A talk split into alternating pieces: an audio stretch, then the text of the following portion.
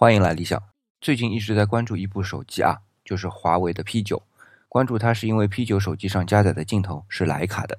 听我节目多的朋友就知道啊，我其实是摄影爱好者，所以对于徕卡这个品牌是有特殊情节的。如果用汽车来打比喻，徕卡就像福特汽车。有人说好像不太恰当吧？徕卡是相机品牌当中属于特别高端的哦。哎。我这个比喻啊，是指它在相机发展史里的地位。福特汽车是把原来只属于富人能用得起的汽车，通过生产技术的革新来降低成本，从而让普通人买得起。徕卡也是起到过这样的作用。它的经典产品 M3 旁轴相机啊，现在仍然受很多摄影师的追捧，就是因为它当时让相机能够让普通人买得起。所以徕卡的 M3 就像福特的 T 型车。但后来徕卡逐渐走向了高端品牌，甚至成为了奢侈品。但今天。他们和华为的合作，让我看到了徕卡又回到了他们的初衷，做能让人用得起的手机镜头。